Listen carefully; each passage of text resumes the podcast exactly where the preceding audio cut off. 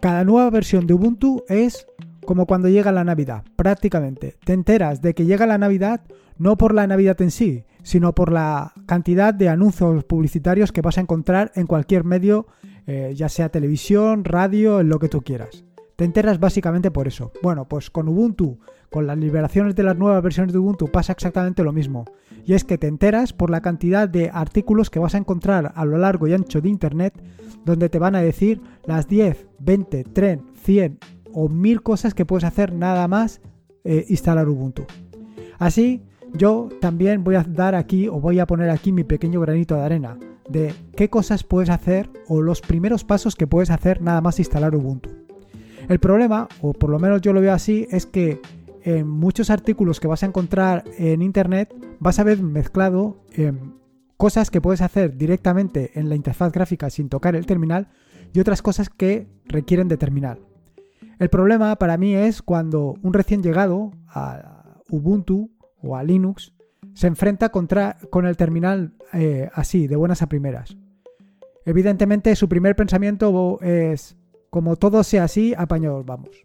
Y el objetivo de esta aplicación, el objetivo de Ubuntu First Step, es precisamente corregir este problema, que puedas dar esos 10, 15 o 20 primeros pasos sin necesidad de, recurrir al terminal al menos en primera instancia. Es decir, que con un solo clic, con un solo pulsación, tú puedas hacer todo aquello que puedas encontrar en cualquiera de las páginas web que publican por ahí. Así, en este nuevo episodio del podcast te voy a hablar precisamente sobre esta aplicación, sobre Ubuntu First Step y las novedades que he introducido, así como pues los primeros pasos que puedes hacer nada más instalar Ubuntu 20.04. Focal Fossa.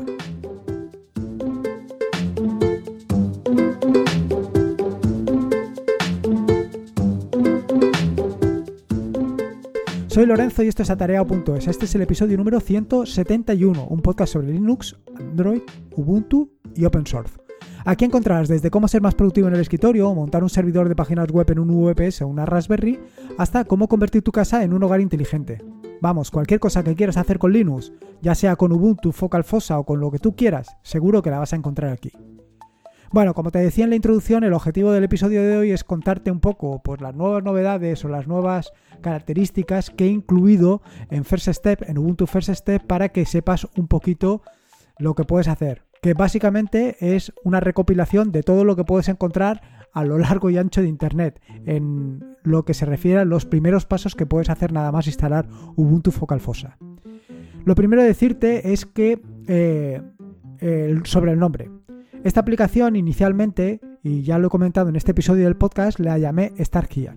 Sin embargo, después de darle muchas vueltas, la he llevado a convertirla en Ubuntu First Steps, pasando solamente por First Steps. ¿Por qué le he puesto primero el nombre de Ubuntu y luego los apellidos de First Steps?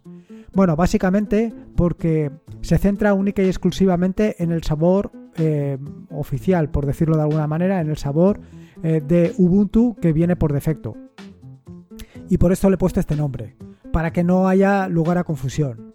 Esto puede dar pie a que en un futuro cree otras versiones, como pueden ser Ubuntu Cinnamon First Step o Cinnamon First Step o algo así. A lo mejor tenía que haberla llamado Nome First Step, no lo sé. Pero bueno, esta es un poco la idea.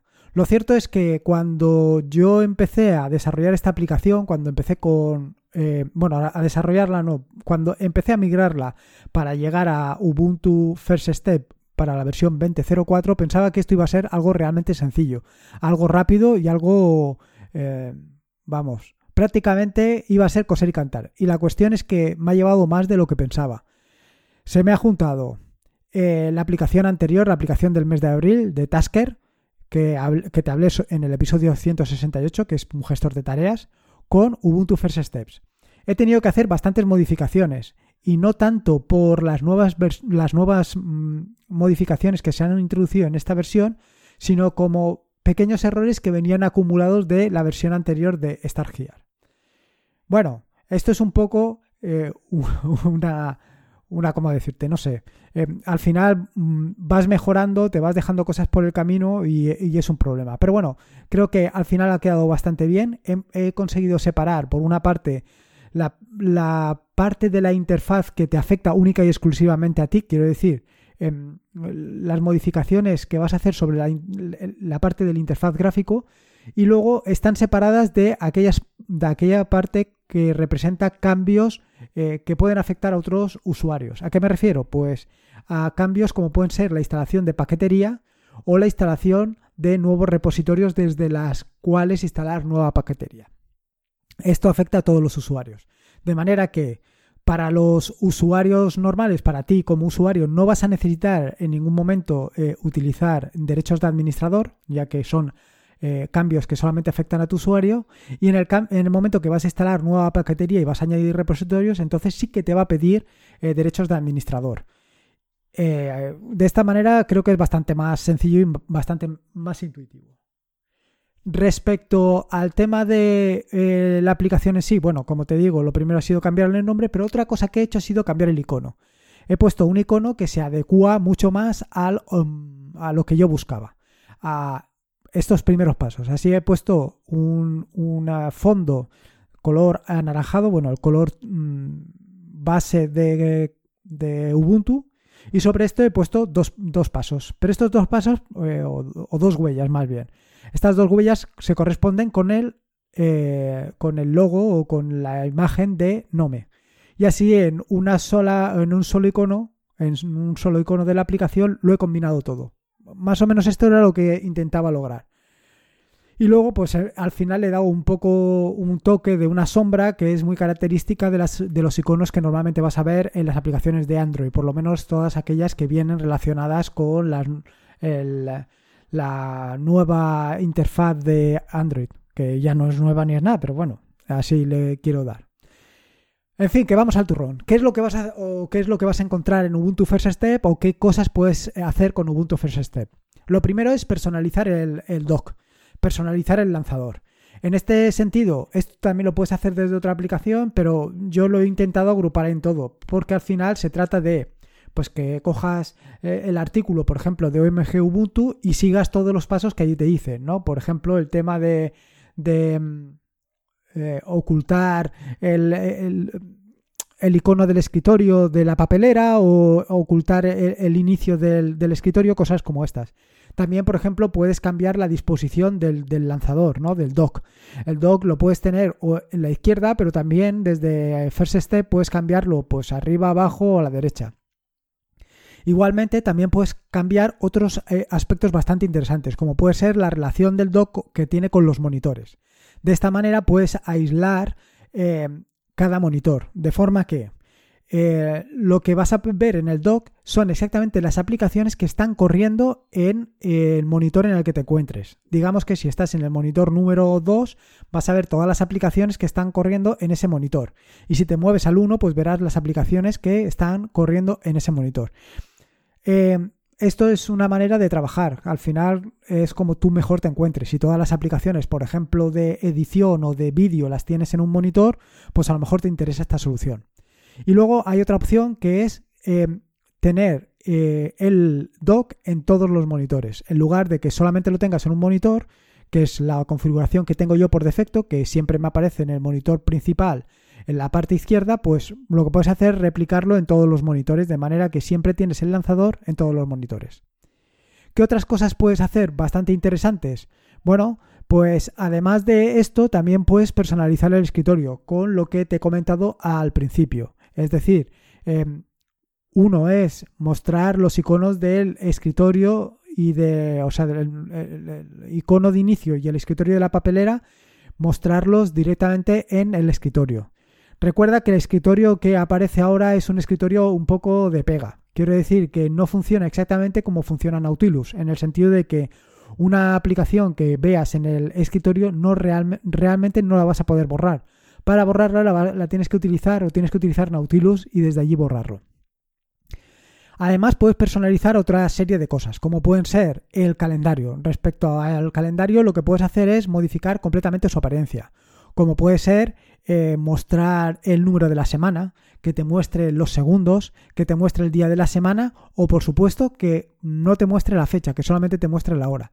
Esto ya es según lo que tú quieras hacer. Y otra opción también interesante es, por ejemplo, que te muestre el porcentaje de la batería o incluso el escalado fraccionado. Esta opción ya viene por defecto, em, que la puedes configurar desde las opciones de, Ubuntu pero yo lo he dejado aquí, ya lo tenía en la versión anterior, con lo cual tampoco me costaba mucho dejarlo y al final pues es una manera bastante sencilla e intuitiva de seguir a la aplicación. Otra cuestión y que no viene prácticamente en ningún sitio son las opciones de privacidad. Las opciones de privacidad de qué cosas puedes configurar. Así, por ejemplo, hay tres aspectos que están relacionados con las opciones de privacidad y que actualmente no todas las aplicaciones las tienen configuradas. Así que lo he añadido de un modo experimental. ¿Qué es esto? Pues que son eh, opciones como que no te permita el uso de, la, webcam, que no te permita el uso del micrófono y que no eh, te, eh, te, permita el uso del sonido. Estas tres están añadidas, pero actualmente no, no he conseguido que funcionen adecuadamente. Con lo cual tienes que tener mucho cuidado con ellas. Quiero decir que aunque hayas seleccionado que no utilice el vídeo, es posible que alguna aplicación lo utilice. Así que, ojito. Otras de las opciones de privacidad que son muy interesantes son el tema del registro de la actividad. De esta manera tú puedes inhabilitar que se registre la actividad tanto de las aplicaciones que abres como de los archivos que utilizas. Es decir, que cuando tú mires qué archivos has abierto recientemente no aparezca nada. Esto lo puedes controlar desde las opciones de privacidad. Y otra opción otra característica también muy interesante es que se borren los archivos, tanto los que se encuentran en la papelera como los archivos temporales. ¿Y esto cómo se borra? Pues se borra temporalmente. Cada cierto tiempo, todos los archivos que tengas en la papelera de reciclaje o los que tengas en los archivos temporales van a desaparecer. Evidentemente con esto tienes que tener mucho cuidado, porque eh, la papelera de reciclaje está puesta ahí adrede con el objetivo de que no borren las cosas directamente, sino que pasen a través de la papelera de reciclaje antes de, borrar. Esto es muy interesante porque muchas veces borramos sin conocimiento. Por ejemplo, el otro día hice yo una de las mías y hice un rm-rf contra eh, mis documentos, con lo cual me los cargué todos. Y evidentemente no pasaron por la papelera de reciclaje. Ahí esto ya te lo contaré en un futuro episodio, pero ya te contaré cómo conseguir resolver este problema. Luego, otra característica muy interesante que tienes que tener muy en cuenta es el tema de, em, de mejorar el funcionamiento de Ubuntu. ¿Cómo es esto de mejorar el funcionamiento de Ubuntu? Bueno, pues sencillo. Es dándole permiso para eh, el tema de la resolución de problemas técnicos, así como las estadísticas. Muchos, eh, muchas personas son reacias a que a enviar la información a Canonical de qué es lo que está sucediendo, de qué es lo que está sucediendo en tu escritorio, de saber qué aplicaciones son las que se utilizan más, qué eh, entorno de escritorio, qué interfaz gráfica estás utilizando, interfaz gráfica, sí, qué interfaz gráfica estás utilizando, qué drivers o qué controladores estás utilizando. Somos reacios a esto, pero ¿cómo podemos mejorar el eh, escritorio de Ubuntu? ¿Cómo se puede mejorar si no se le da información al que lo está desarrollando? Yo, para saber si una aplicación funciona bien o no funciona, lo que siempre te pido es feedback. Te pido tu retroalimentación, tu opinión, que me digas cómo funciona, si funciona bien, si tienes algún error. Esto es fundamental. Y si no lo consigo, si no me das tu opinión, no puedo mejorarla. En este sentido, te tengo que decir que todas las estadísticas que se envían a Canonical están anonimizadas, es decir, no se envía ni información de tu IP, ni información de tu usuario, ni nada de eso. Con lo cual, es muy importante que le enviemos toda la información que podamos. Bueno, básicamente se trata de, enviar estas estadísticas de uso. Y de la misma manera también resolución de problemas técnicos, problemas técnicos que te hayas encontrado. Esto es en cuanto a opciones de privacidad. Todavía quedan dos secciones más, que son repositorios y aplicaciones. Estas dos tienes que utilizarlas con bastante cuidado. Aquí yo lo que he puesto ha sido una selección de los repositorios que normalmente utilizo. Eh, hay algún repositorio que estoy revisando porque actualmente no eh, tiene instalados eh,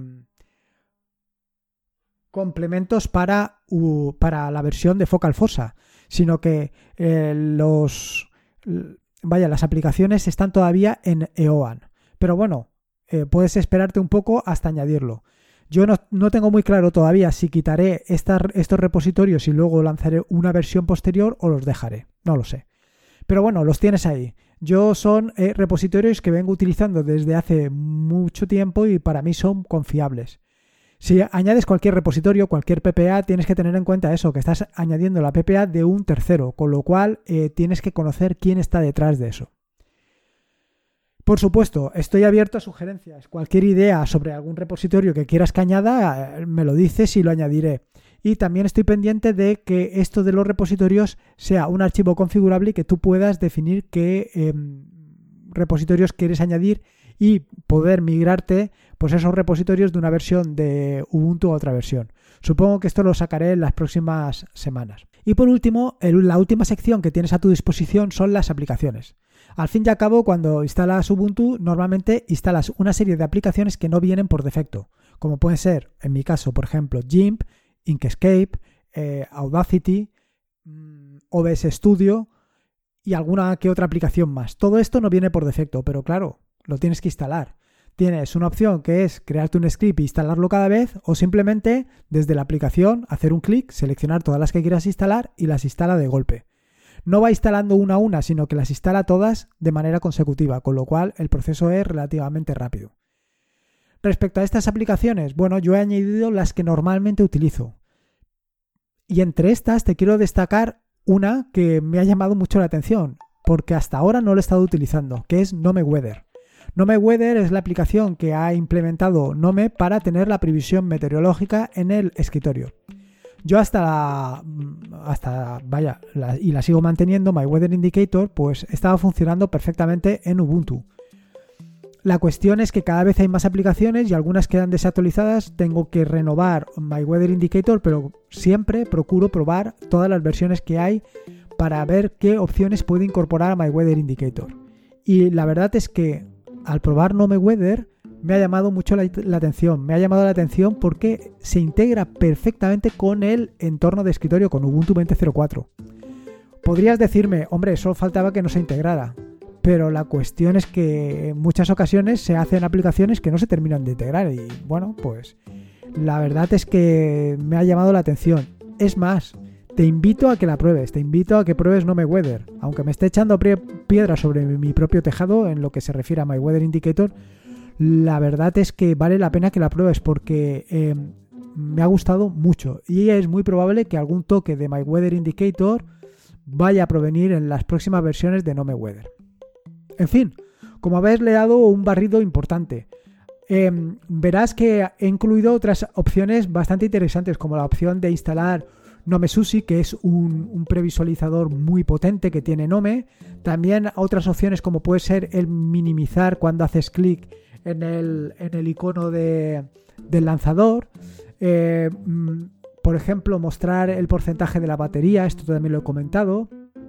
También opciones como puede ser eh, el borrado automático que he comentado anteriormente, la instalación de algunas aplicaciones, en fin, hay muchas cosas que tienes ahí a tu disposición. Míralo, pruébalo y cualquier opinión que me venga, como te he dicho anteriormente, va a ser perfecta para mejorar esta aplicación. Creo que esta aplicación tiene muchas eh, posibilidades, sobre todo para las personas que acaban de llegar al escritorio, acaban de llegar a Ubuntu o a Linux y no quieren lidiar con el terminal todavía. Dejarlo un poco para más adelante. Pues esta es una aplicación perfecta, así que si me ayudas a mejorarla, pues mucho mejor para todos. En fin, espero que te haya gustado el episodio de hoy. Eh, recordarte que este es un episodio suscrito a la red de podcast de sospechosos habituales, que te puedes suscribir a la red de podcast de sospechosos habituales en feedpress.me barra sospechosos habituales. Además te invito a que me dejes tu opinión, sobre todo en lo referente a esta nueva aplicación, a Ubuntu First Step. En las notas del podcast te dejo cómo puedes instalarla. Al final es añadir el repositorio y instalar. Punto. Y nada más. Eh, como te digo siempre, recuerda que la vida son dos días y uno ya pasado, así que disfruta como si no hubiera un mañana y si puede ser con Linux, con Ubuntu y con Ubuntu First Step, mejor que mejor. Un saludo y nos escuchamos el próximo jueves.